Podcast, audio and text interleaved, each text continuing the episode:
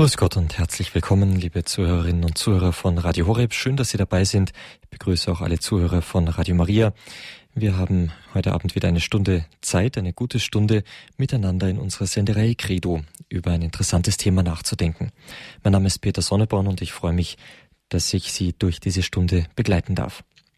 Das Thema heute Abend allgemeine Ethik und Bioethik. Unser Referent ist Professor Dr. Horst Seidel. Er ist Professor für antike Philosophie und Ethik an der Lateranuniversität in Rom. Einen schönen guten Abend. Grüß Gott, Herr Professor Seidel. Guten Abend, Herr Magister Sonneborn. Schön, dass Sie sich heute Abend wieder Zeit nehmen, Herr Professor. Sehr gerne. Ein aktuelles Thema. Wir sprechen über die Ethik und besonders die Bioethik in aller Munde. Ähm, besonders durch immer wieder neue Mitteilungen über neue Experimente an Lebewesen, Genmaterial und so weiter also tatsächlich aus dem Leben gegriffen. Reichhaltige Diskussionen fehlen auch nicht, wenn wir an eine Bioethikkommission denken, die die Bundesregierung berät in heiklen Fragen und da eben zu Ergebnissen kommt, die dann in den Nachrichten diskutiert und breitgetreten werden.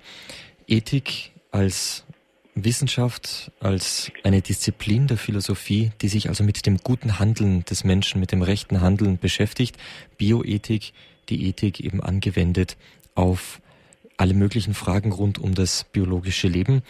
Wir freuen uns, Herr Professor Seidel, dass Sie uns heute Abend zu diesem Thema einiges sagen werden. Wir haben im Anschluss dann Gelegenheit, mit Ihnen darüber ins Gespräch zu kommen. Dies sei für die Einleitung genug, Herr Professor. Ich darf Ihnen das Wort für Ihren Vortrag übergeben. Vielen Dank. Meine sehr verehrten Damen und Herren, liebe Hörerinnen und Hörer vom Radio Horeb, äh, wie schon Herr Magister Sonneborn angegeben hat, äh, geht mein Thema heute Abend mein Vortrag heute Abend auf die angewandte Ethik äh, und bioethische Fragen.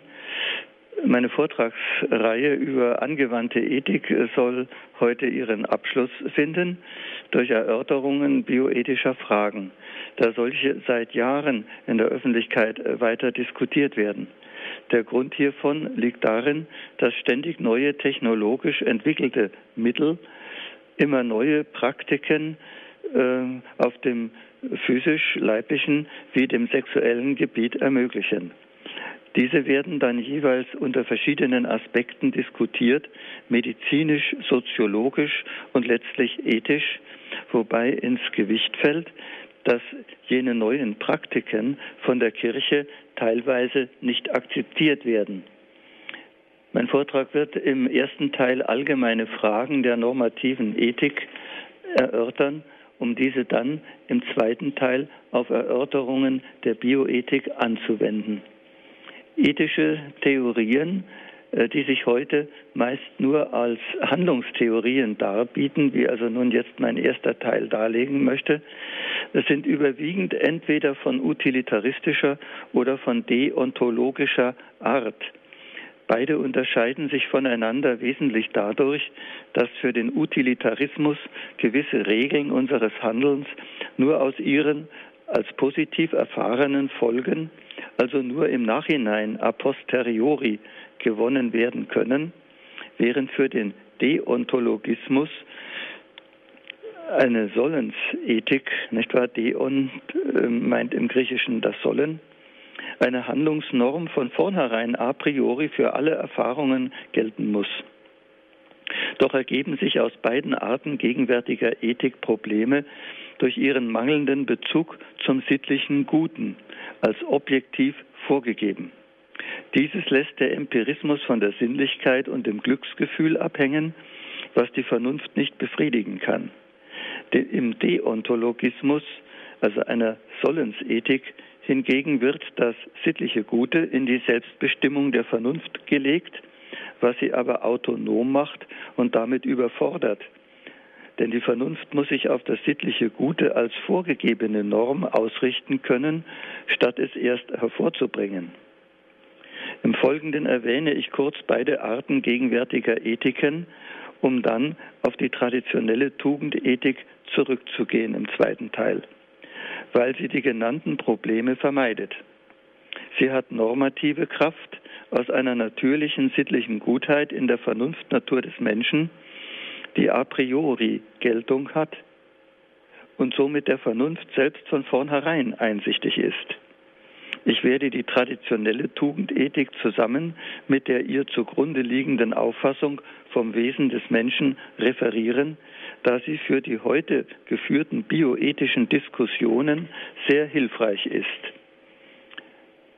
Die utilitaristische Ethik hat sich in der Neuzeit hauptsächlich im englischen Empirismus ausgebildet, bei Hobbes, Locke und Hume und bestimmt das sittliche Gute im Nützlichen, lateinisch utile, englisch useful, mit dem sich das Glück, Happiness, Welfare des Einzelnen und der Gesellschaft verbindet. Der Verstand, die Ratio Reason, überlegt die Mittel und Wege zu seiner Erlangung. Das Nützliche ist im Allgemeinen vorgegeben durch die primären Lebensbedürfnisse wie Nahrung, Kleidung, Wohnung, Familie, Nachkommen, Arbeit und Ausbildung. Was im Einzelnen für jeden das ist, was befriedigt und glücklich macht, lässt sich nicht von vornherein a priori, sondern nur im Nachhinein a posteriori, eben empirisch mit Verstand, Sinnen und Gefühlen bestimmen.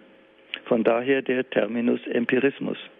Das heißt nur aus den Folgen der Handlungen, ob sie nämlich als befriedigend und glücklich erfahren werden oder nicht. Die Erfahrungen können sich im Laufe der Zeit sehr stark ändern, in der Gesellschaft wie im Einzelnen, sodass was einmal als nützlich und angenehm erfahren wurde, zu späteren anderen Zeiten als unnütz und unangenehm erfahren wird. Demnach kann man nie a priori angeben, welche Handlungen moralisch gut sind und welche schlecht. Das Glücksgefühl, Happy Feeling, hängt im empiristischen Utilitarismus letztlich von der Sinnesnatur des Menschen ab, die an sich egoistisch ist. Sofern daher die Ethik das Glück und Wohlergehen der Gesellschaft ins Auge fassen muss, kann dieses nur im ausgleichenden Kompromiss der Einzelegoismen bestehen. Und die Freiheit jedes Individuums, die an sich ins Schrankenlose ausgreifen will, findet ihre Schranke an der Freiheit der anderen Individuen. Zur Beurteilung der utilitaristischen Ethik lässt sich feststellen, dass sie zur Hälfte wahr ist, zur Hälfte falsch. Wahr ist, dass sittliches Handeln den ganzen Menschen beansprucht, nicht nur den Verstand sondern auch Leib und Sinnlichkeit mit dem Verfolg des Nutzens und des dabei gefühlten Glückes. Falsch jedoch ist, dass das Kriterium der Sittlichkeit vom Glücksgefühl und einem damit verbundenen Nutzen abhängig gemacht wird. Dagegen spricht erstens, dass Sinnlichkeit und Gefühl beim Menschen individuell sind. Es gibt nichts Individuelleres als sie und daher die Urteile, die individuell von Sinnlichkeit und Gefühl abhängen, subjektiv und relativ sind, also kein objektiv allgemeines Kriterium für das sittliche Gute abgeben können. Zweitens, auch der Nutzen gibt kein solches Kriterium an die Hand, da er ein komplexes Phänomen ist, was ich kurz erklären möchte. Von all das her wird nämlich das Gute Bonum nach drei Bedeutungen unterschieden. Als erstens das Angenehme, das Delektabile, physische Gute. Zweitens als das Ehrenhafte, Honestum, Tugendhafte und sittliche Gute. Und drittens das Nützliche, Utile, wobei das Angenehme dem physischen Guten und mit ihm dem sinnlichen Streben zugeordnet ist, dagegen das Ehrenhafte als das sittliche Gute dem geistigen Streben. Das Nützliche aber steht zwischen dem Angenehmen und dem Tugendhaften, resultiert also aus dem Zusammenwirken von Geist und Sinnlichkeit im Menschen. Das Kriterium des sittlich Guten, Tugendhaften, muss aber objektiv allgemein sein, ohne jede Beimischung der subjektiven Sinnlichkeit. Kant hat zu Recht an der empiristischen Ethik David Humes Kritik geübt, die gegen den Utilitarismus bis heute gilt und in seiner Ethik das a priori Normative verteidigt, das dem Vernunfturteil innewohnt. Kant spricht vom a priori geltenden Sittengesetz der praktischen Vernunft, dem berühmten kategorischen Imperativ. Dazu möchte ich anmerken, dass Kants kategorischer Imperativ gerade diese zwei formalen Merkmale herausstellt, und zwar in folgender Fassung. Zitat, handle so, dass die Maxime deines Willens jederzeit zugleich als Prinzip einer allgemeinen Gesetzgebung gelten könne. Zitat Ende. Der Unterschied zwischen Maxime und Gesetz besteht darin, dass jene subjektiv individuell ist, dieses hingegen objektiv allgemein. Der Imperativ fordert nun im Namen der praktischen Vernunft, dass der Einzelne prüfe, ob seine subjektive Maxime verallgemeinert werden könne. Was würde geschehen, wenn nach seiner Maxime alle in seiner Lage ebenso handeln würden? Die Prüfung erlaubt uns, in Frage stehende Handlungen als sittlich gut oder schlecht zu beurteilen. Wenn zum Beispiel die Maxime lautete, zu stehlen oder zu töten und alle danach handeln würden, wäre das Zusammenleben unmöglich. Sie kann also kein allgemeines Gesetz werden und ist daher sittlich schlecht. Gehen wir nun zum Deontologismus über, der in unserer Zeit die Fortsetzung von Kants Ethik ist und sich als Gegenposition zur utilitaristischen Ethik darbietet.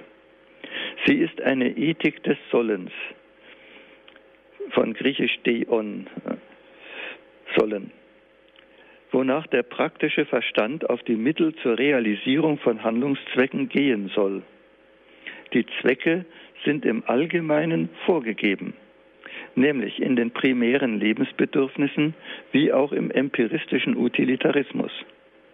Im Gegensatz zu ihm aber lehrt der Deontologismus, dass die Überlegungen des praktischen Verstandes zu ihrer Realisierung im Einzelnen in den konkreten Handlungssituationen unter einer allgemeinen Norm des Sollens stehen, die dem Verstand innewohnt und von vornherein a priori gilt.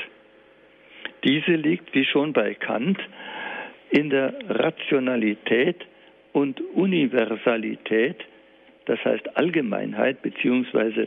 Universalisierbarkeit Möglichkeit zur Verallgemeinerung der moralischen Urteile zu den Handlungen. Um zu dieser Ethik Stellung zu nehmen, kann man sagen, dass sie zwar richtig, aber unzureichend ist.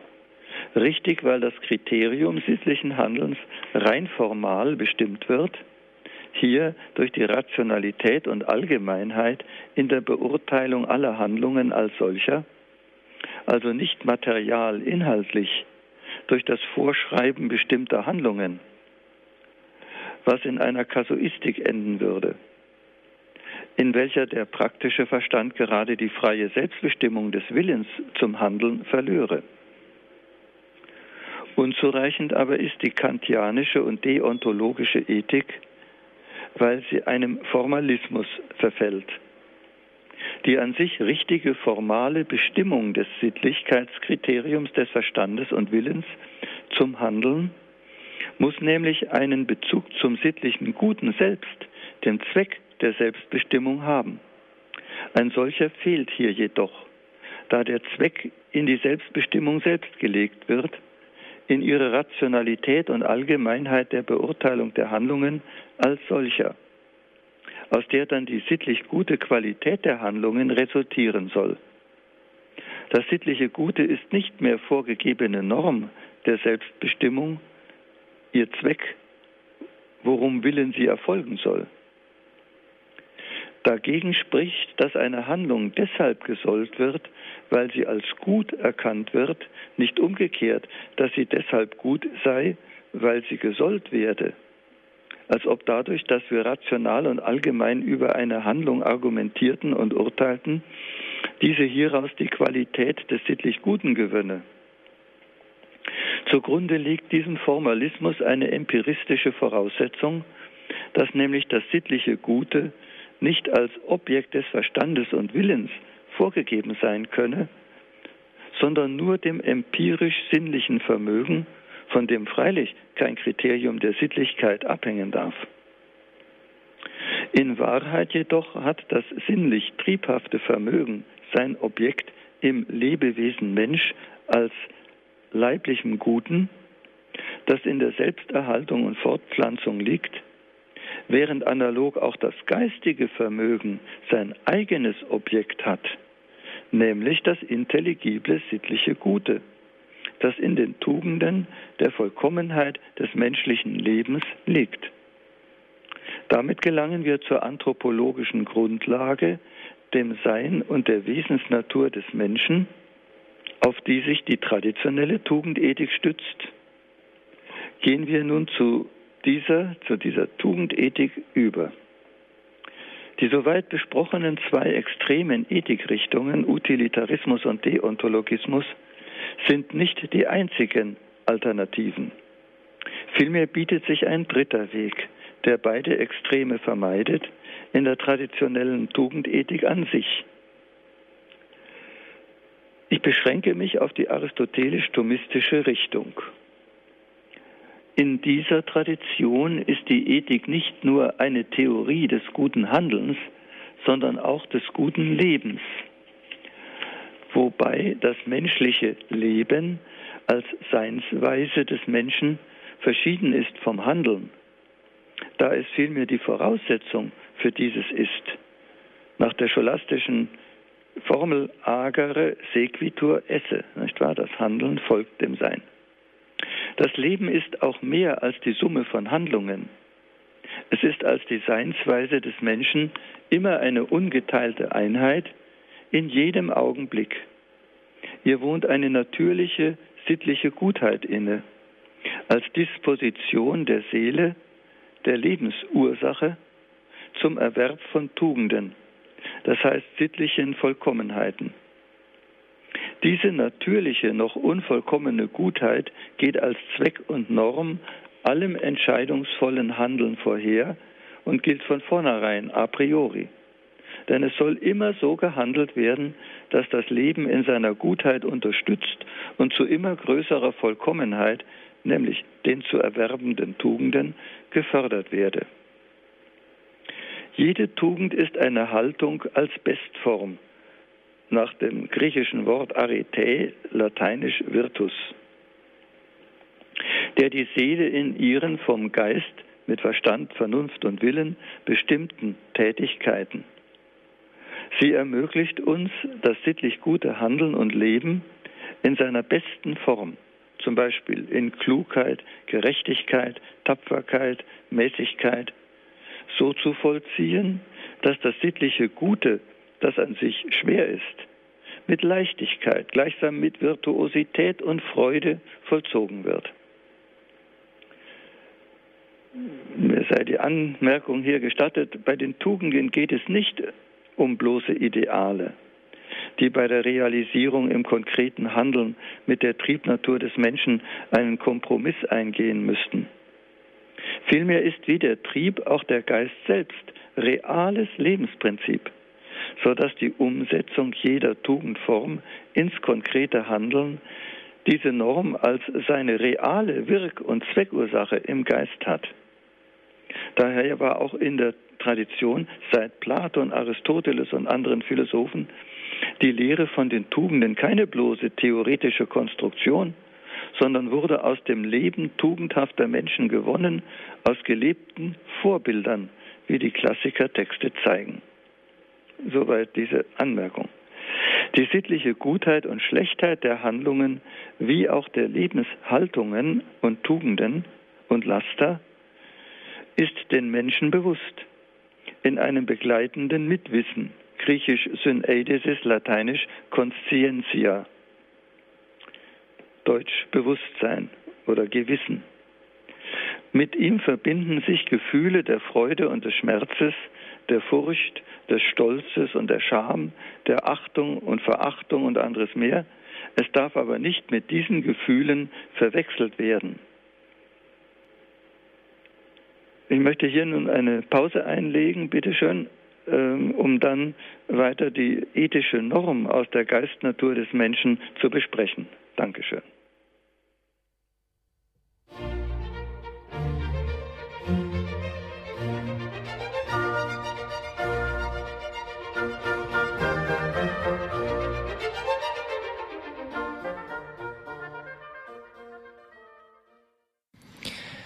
Liebe Zuhörer von Radio Horeb, Sie haben eingeschaltet in der Sendung Credo, heute Abend zu philosophischen Themen. In einer kleinen Reihe ähm, zum Thema der angewandten Ethik spricht Professor Dr. Horst Seidel aus Rom heute über allgemeine Ethik und Bioethik. Im ersten Teil seines Vortrags haben wir über drei verschiedene Möglichkeiten gehört, in allgemeiner Weise eine Ethik zu haben, zu denken, zu leben. Das war zunächst die utilitaristische Ethik, also die auf Nützlichkeit basierende Auffassung vom guten Handeln, die deontologische Ethik, eine Sollensethik, die für all unsere Handlungen normativ ist, und zuletzt dann die Tugendethik als die eigentliche von Herrn Professor Seidel ähm, auch selbst vertretene Tugendethik aristotelisch-thomistisch begründet, die die beiden Extreme der utilitaristischen und deontologischen sozusagen auf den richtigen Weg bringt, wenn ich das verkürzt so sagen darf. Herr Professor, vielen Dank für den ersten Teil des Vortrags. Ich übergebe Ihnen ja. wieder das Wort. Vielen Dank, Herr Magister Sonneborn, für die gute Zusammenfassung. Ich kann nun den, an den zweiten Teil des Vortrages gehen. Ähm, die ähm, Bio, äh, die äh, im vorigen kurz referierte Ethik wird durch eine hohe Auffassung vom Menschen unterstützt, in der sich die menschliche Wesensnatur als von komplexer Art erweist. Sie schließt nicht nur die Leibes und äh, Leib und Sinnlichkeit ein, sondern ebenso ja noch mehr den Geist mit Verstand oder Vernunft und Willen. Die Wesenheit jedes Dinges, auch des Menschen, liegt in seinen konstitutiven Ursachen.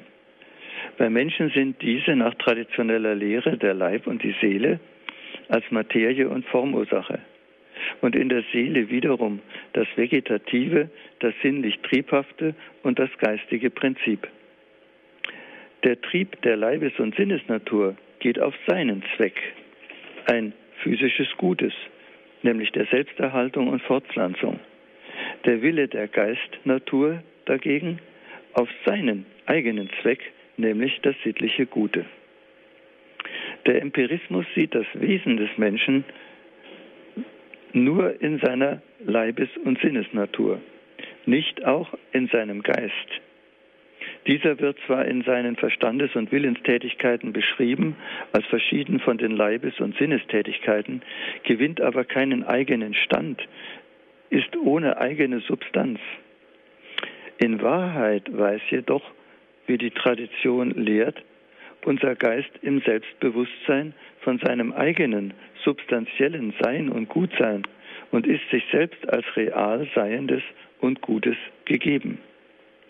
Die empiristische Theorie lässt dies nicht mehr zu. Nach ihr kann etwas real nur in der Sinnesanschauung gegeben sein. Dagegen spricht jedoch das schlichte Realitätsbewusstsein, in dem wir leben und weben und in dem uns die Dinge gegeben sind, wie auch der Geist sich selbst real gegeben ist. Der Empirismus missversteht das Dasein der Sinnesdinge wieder als sinnliches und bezeichnet fälschlich das schlichte, natürliche Realitätsbewusstsein als sinnliches.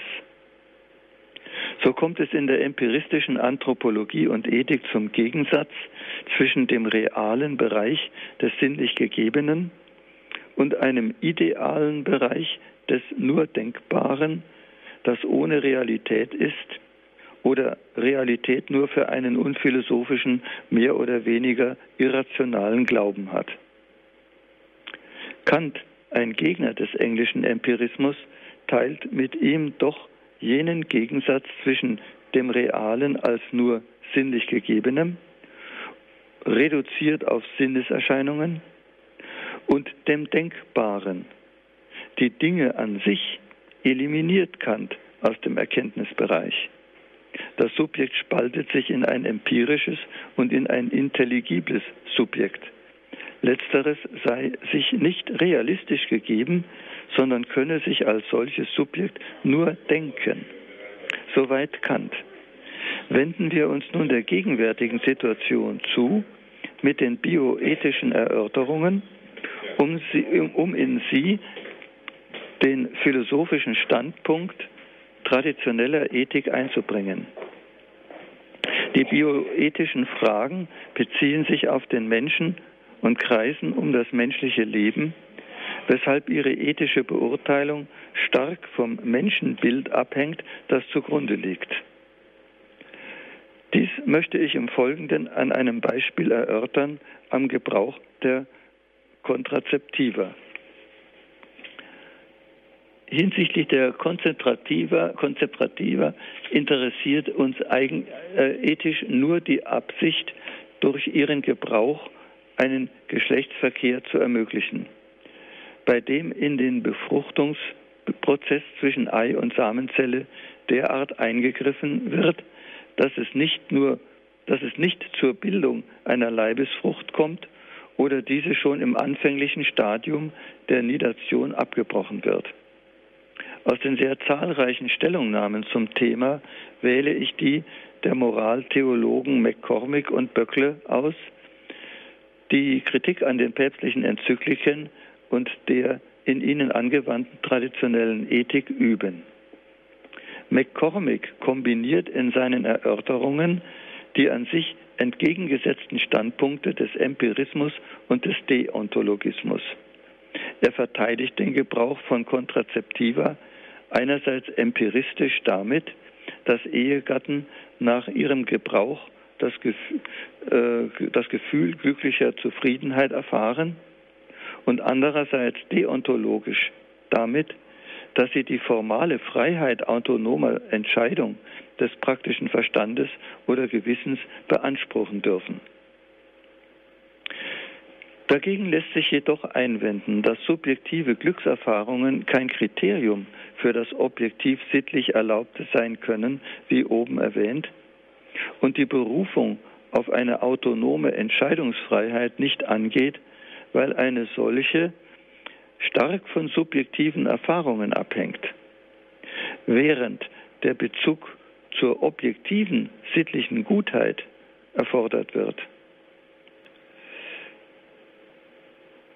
Sie muss das Kriterium sittlicher, Gut, äh, sittlicher Entscheidung sein. Böckle übt besonders an der Enzyklika Papst Johannes Pauls II. Familiaris Consortio von 1981 Kritik, und zwar an ihren Argumenten gegen Kontrazeptiva, dass nämlich ihr Gebrauch eine Manipulation der menschlichen Sexualität sei und die Integrität der Person antaste, da er die Sexualität aus ihr isoliere, ferner dass er gegen das Naturgesetz der Art und Selbsterhaltung verstoße. Dagegen argumentiert Böckle so, dass die menschliche Sexualität durch Kontrazeptiva nicht manipuliert werde, da sie nicht auf die Kindererzeugung fixiert sei. Ferner, dass sie nicht die Integrität der Person, Integrität der Person antaste, da sie vielmehr selber von personaler Art sei. Und schließlich, dass die Berufung auf das Naturgesetz die menschliche Freiheit beeinträchtige, welche die Eltern für die Familienplanung in Anspruch nehmen dürfen angesichts der Tatsache, dass es heute oft aus finanziellen Gründen nicht mehr möglich ist, mehrere Kinder zu haben. Gehen wir die Argumente kurz durch. Das Argument von der Sicherheit äh, der Empfängnisverhütung bei Gebrauch von Kontrazeptiva übergeht das Problem, welches überhaupt im Gebrauch dieser künstlichen Präparate liegt. Es ist öfters auf ihre schädigenden Nebenwirkungen an Leib und Seele der Frau hingewiesen worden. Ferner eröffnen zwar diese Präparate immer neue Handlungsmöglichkeiten, erschweren aber dadurch auch die Entscheidung für eine bestimmte Handlung und bieten kein, keine ethischen Entscheidungskriterien. Die Berechnungen von Tagen und Stunden von der Konzeption bis zur Nidation, in denen das Präparat wirksam wird, können nicht das ersetzen, was ethisch allein entscheidend ist für die Beurteilung einer Handlung, nämlich von welchem Willen sie getragen wird, beziehungsweise von welchem Zweck der Wille dabei geleitet wird. Im Falle des Geschlechtsakts wird sittlich zu verantwortender, äh, als sittlich zu verantwortender Handlung ist ethisch entscheidend, ob er vom grundsätzlichen Willen zum Kind getragen wird oder nicht. Die Befürworter von Kontrazeptiva lehnen diese Überlegung als biologistisch ab. Damit komme ich zu den anderen Argumenten bei Böckle und zunächst zu dem, dass der Geschlechtsakt nicht biologistisch auf die Kindererzeugung fixiert werden dürfe, sondern polyvalent sei, das heißt also vielwertig. Richtig daran ist, dass bekanntlich die Triebnatur des Menschen sich nicht als so instinktsicher erweist wie bei den Tieren, sondern unbestimmter und bildsamer, weil sie, anders als bei den Tieren, untergeordnet ist unter die höhere Geistnatur, von der sie überformt und gebildet wird, wie oben gesagt. Dies heißt jedoch nicht, dass der menschliche Trieb keinen eigenen Zweck besäße, sondern nur, dass er in dessen Verfolgung unbestimmter ist, weil offen für die Führung durch den Geist. Dabei macht die Gewohnheit einen wichtigen Faktor aus. Nehmen wir als Beispiel die Homosexualität. Es gibt zwar heute Versuche, sie als genetische Veranlagung zu erklären, mir scheint aber eine andere Erklärung viel plausibler, dass sie nämlich aus falscher Gewohnheit hervorgeht. Wie zahlreiche Protokolle bezeugen, sind die betroffenen Personen, meist Jugendliche, in diese homosexuelle Beziehung erst durch falsche Gewohnheit hineingeraten, weil sie die Suche des Partners den Zufällen überlassen haben und ihn nicht mit absichtsvollem Geist beim anderen Geschlecht gesucht haben. Hinsichtlich der Aussage vom personalen Charakter des Geschlechtsaktes ist zu differenzieren zwischen der Triebnatur, dem der Akt angehört, und seiner Integrierbarkeit in das personale Leben unter der Führung des Geistes. Zu wenig berücksichtigt wird bei Böckle der mögliche Missbrauch von Kontrazeptiva, denn im Falle, dass die geistige Führung über den Trieb fehlt, durch die traditionell die Person definiert ist, würden die Folgen, Folgen triebhaften Handelns durch ein künstliches Mittel beseitigt, was ethisch nicht zu rechtfertigen ist. Was das sittliche Naturgesetz betrifft, so wird es von ihren Kritikern wie auch von Böckle naturalistisch aufgefasst und als solches abgelehnt. Dabei wird jedoch übersehen, dass die menschliche Wesensnatur komplex ist, wie oben dargelegt, so dass wir bei Menschen analog vom Gesetz in der Sinnesnatur, zu dem der Geschlechtstrieb mit dem Zweck der Arterhaltung gehört, ein Gesetz in der Geistnatur finden, zu dem ein schon natürlich geistiges Verlangen nach Glückseligkeit und sittlicher Vollkommenheit gehört, dem letzten Zweck des menschlichen Lebens. Die Frage des Gebrauchs von Kontrazeptiva betrifft nicht nur das physische, sondern auch das sittliche Gesetz. Denn es gilt in der Ehe beide Zwecke zu erfüllen, den der Nachkommenschaft und den die Ethik auf das gesamtpersonale Leben auszurichten und die Sexualität in dieses zu integrieren. Der primäre Zweck der Ehe, die Kindererzeugung, lässt sich auch nicht dadurch lässt sich auch nicht durch den der personalen Liebe ersetzen, der auf die Vollendung des menschlichen Lebens überhaupt geht.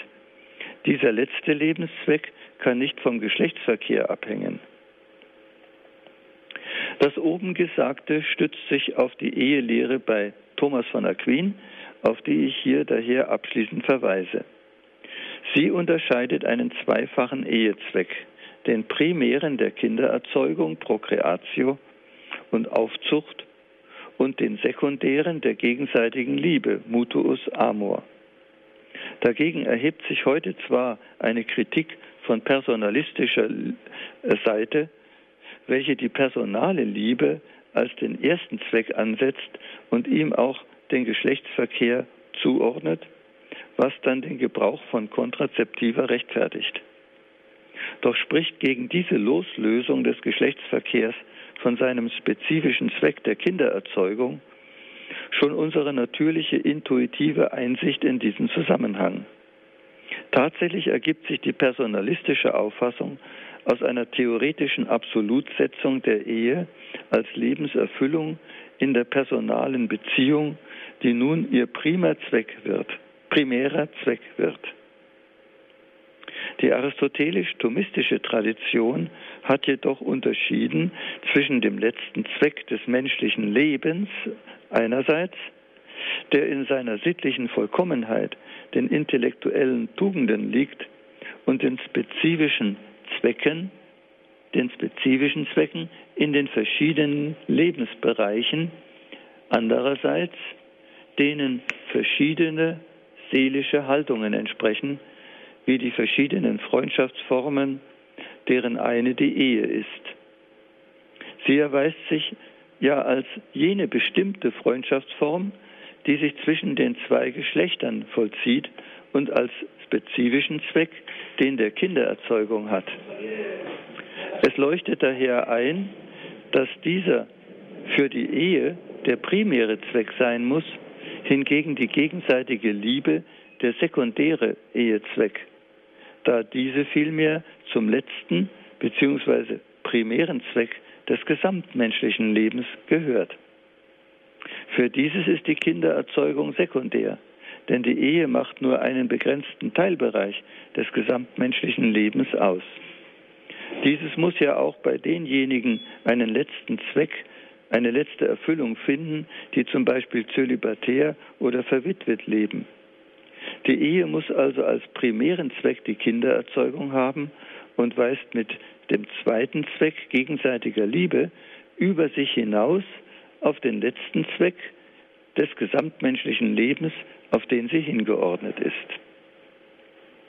Die thomistische Auffassung bewahrt sich vor dem Irrtum, die Ehe für das Leben absolut zu setzen Vielmehr ordnet sie die Ehe in das gesamtmenschliche Leben ein, zu dessen Vollendung sie ein möglicher Weg ist, neben dem des Zölibats, und nimmt daher als zweiten Zweck auch den der gegenseitigen Liebe auf.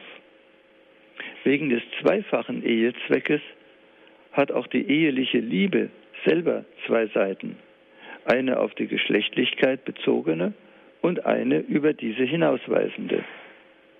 Das Geschlechtsleben in der Ehe wiederum beschränkt sich nicht auf den Geschlechtsakt, sondern bezieht sich auf den größeren ehelichen Zusammenhang, in den dieser Akt eingefügt ist und aus dem er hervorgeht.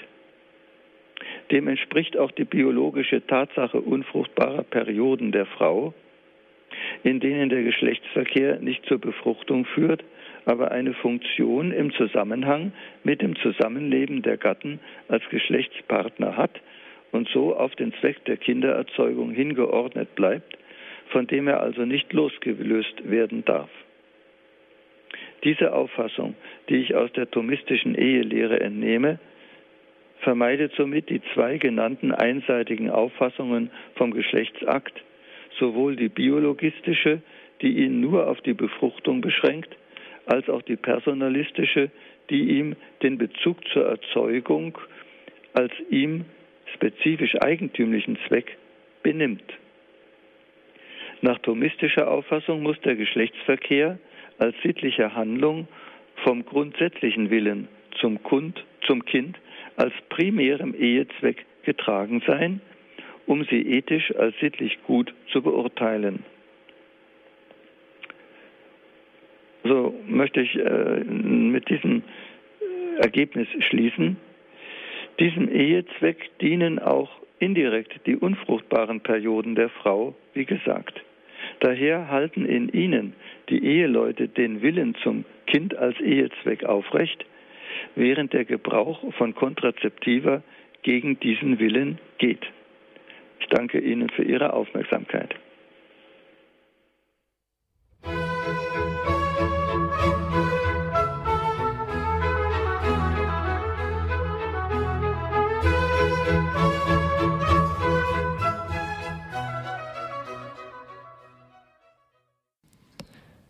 Liebe Zuhörer von Radio Horeb, Sie haben eingeschaltet in der Credo-Sendung heute zum, zu einem philosophischen Thema. Wir sind in einer kurzen Reihe über angewandte Ethik. Heute geht es um allgemeine Ethik und Bioethik. Wir haben einen Vortrag gehört von Professor Dr. Horst Seidel. Er ist Professor für Ethik und mit einem Schwerpunkt auf der antiken Philosophie an der Päpstlichen Lateranuniversität in Rom.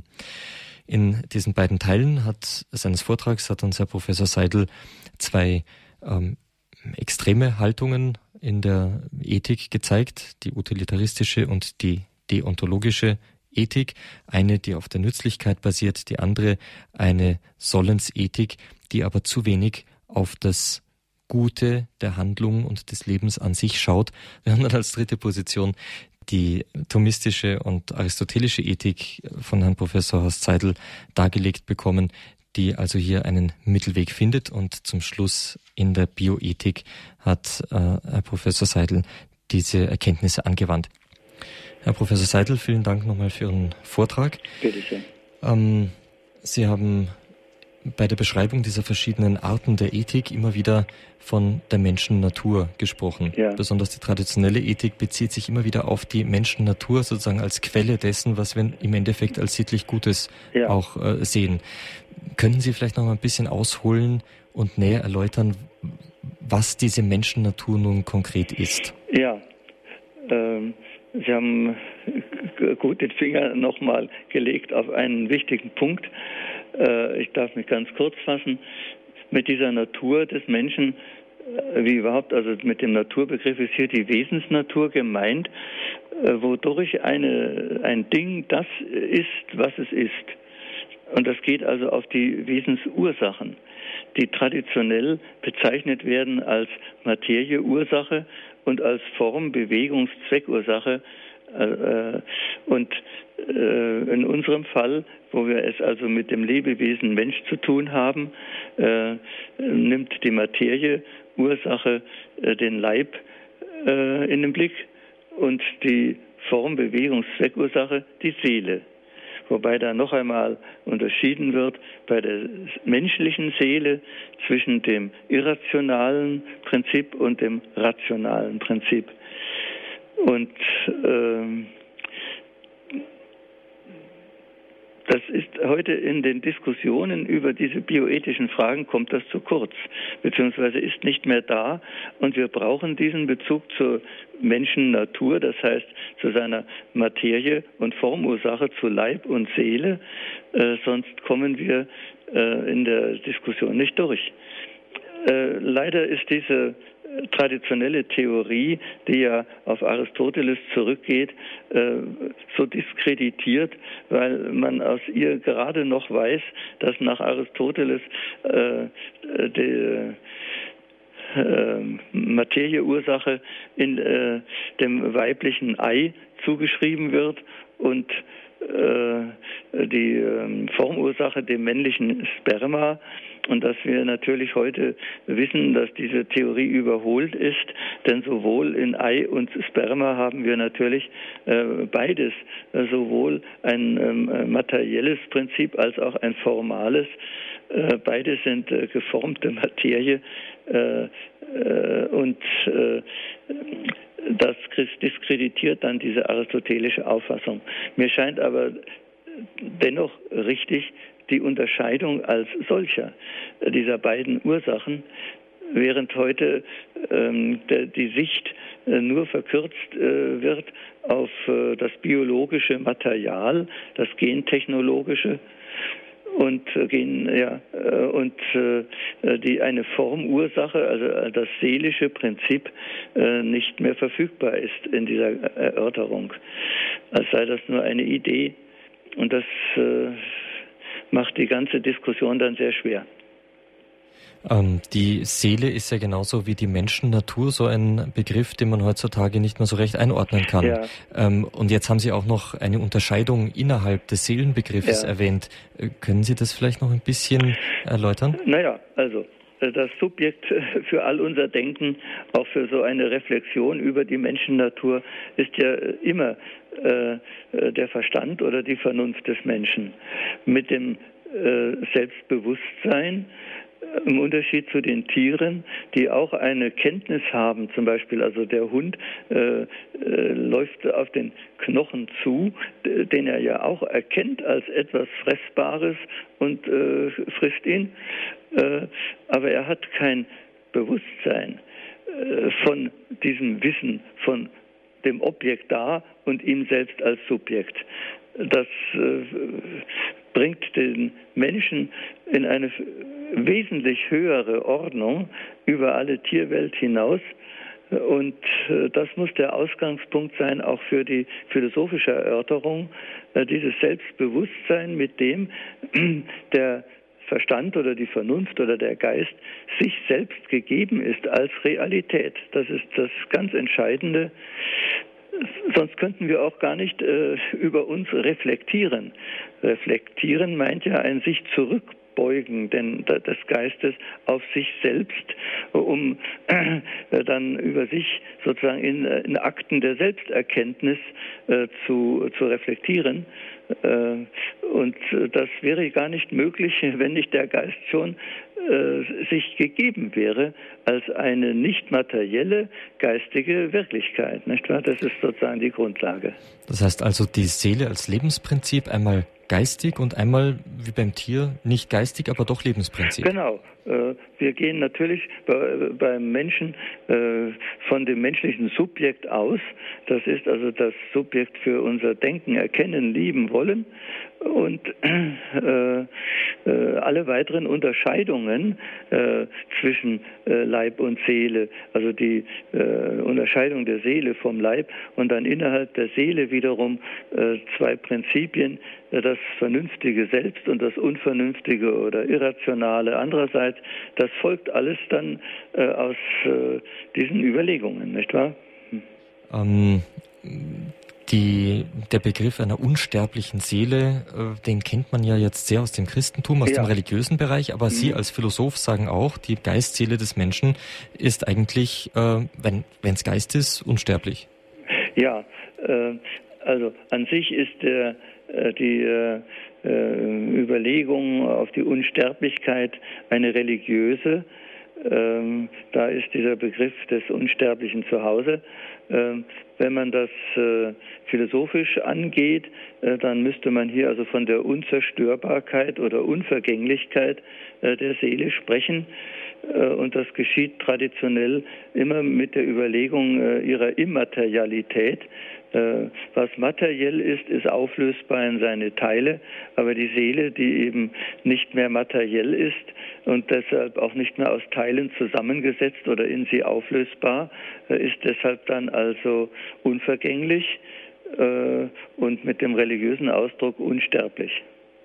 Gedanken über das, was mit der Seele nach dem Tode passiert, sind also dann nicht mehr rein philosophischer Natur. Ganz richtig, ja. Mhm. Die gehören wirklich der Religion an. Also auch wenn ein Platon in seinen Dialogen darüber spekuliert, ist das dann ein, ein Übergriff ein bisschen in eine andere, ja, einen anderen meine, Bereich? Bei Platon, mit Platon stehen wir ja am Anfang der abendländischen Philosophie, äh, die äh, zweifelsohne aus religiösen Ursprüngen sozusagen hervorgeht. Äh, auch der Begriff des äh, Prinzips der Archä war schon bei den Vorsokratikern noch äh, besetzt mit der, der, dem religiösen, göttlichen Prinzip. Ähm, also die Emanzipation der Philosophie ähm, aus religiösen Urgründen äh, vollzieht sich erst allmählich. Auch bei Platon äh, kommt natürlich an vielen Stellen äh, sein religiöses Interesse mit ins Spiel. Aber man muss bei ihm auch anerkennen, dass bei ihm wirklich Philosophie als eigene Disziplin äh, mit eigenem Gegenstand und eigener Methode äh, in Gang kommt. Äh, unbeschadet dessen, dass viele seiner äh, Überlegung in den Dialogen äh, auch von religiösen Überzeugungen, Überzeugungen begleitet sind, nicht wahr? Mhm. Wir haben uns jetzt gesehen, dass die Natur einer Sache aus ihren konstituierenden Ursachen her erkannt wird. Beim Menschen Materie, Formursache, Leib und Seele, die Seele als Lebensprinzip, ja. ähm, Selbsterkenntnis. Jetzt gibt es da noch so einen ganz, ganz wichtigen zentralen Begriff, Sie haben ihn auch erwähnt, äh, die Person. Wo ja. ist denn die jetzt zu Hause in diesem Gefüge? Ja, äh, danke, dass Sie auch auf diesen Begriff nochmal zurückgreifen, der äh, zentral ist in dieser Erörterung. Ähm, er hat sowohl eine äh, ontologische oder anthropologische Seite als auch eine ethische. Ähm, Person wird ja klassisch definiert, nicht wahr, von Boetius äh, als äh, im, äh, individuelle Substanz von rationaler Natur, nicht wahr? Und äh, da hat sie also den anthropologischen Aspekt als einer immateriellen Substanz. Äh, aber wir finden, und den hat auch Thomas von Aquin aufgenommen äh, in äh, seiner theologischen Summe und äh, anderswo in, in den theologischen und philosophischen Traktaten. Aber ähm, wir brauchen auch den ethischen Aspekt äh, bei der Person, äh, wonach er also jenes Subjekt bezeichnet, das verantwortlich ist für seine Handlungen.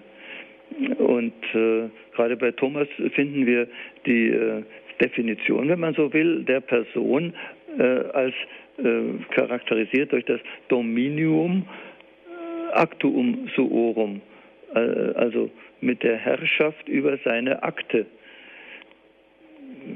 Subjekt, verantwortliches Subjekt seiner Handlungen zu sein. Also der klassische Personenbegriff hat diese beiden Aspekte. Das heißt also, ähm, die Person findet sich nicht nur in der Seele, nicht nur im Leib, sondern ist wirklich der ganze Mensch gemeint. Ganz richtig, ja. Das äh, muss man betonen, äh, dass die Person äh, sowohl den Leib als auch die Seele umfasst. Aha, das äh, ist ganz richtig. Man kann ihn also nicht nur auf die Seele verkürzen, er ähm, hat natürlich ja. bei, äh, bei den äh, christlichen äh, Denkern in der Antike, in der äh, Patristik, ähm, äh, seinen Ort häufig in theologischen Erörterungen, die sich dann auf Gott beziehen und die Trinität äh, mit den drei Personen. Da braucht man dann den Personenbegriff. Aber man muss ihn doch von der Philosophie herholen. vertieft sich dann natürlich sehr in diesen theologischen Zusammenhängen aber es bleibt äh, immer äh, das eines äh, ähm, Subjekts, das verantwortlich ist für sein Handeln. Das bleibt also auch in der Heiligen Trinität be bewahrt, nicht wahr? Die drei Personen sind in, in, dieser Weise zu definieren, ja. Mhm. Ähm, gerade in den bioethischen Fragen taucht ja immer wieder mal das Problem auf, wann beginnt denn nun eigentlich die menschliche Person? Ja. Äh, ist es sinnvoll, darüber philosophisch äh, eine Aussage zu treffen? Äh, wirklich, da muss man äh, wieder mm, diskutieren darüber und, und eine Klärung äh, schaffen. Mir scheint hier ähm, die, ähm, die Unterscheidung in die zwei Aspekte von Personen hilfreich, äh, den äh, äh, ethischen und den ontologischen oder anthropologischen Aspekt.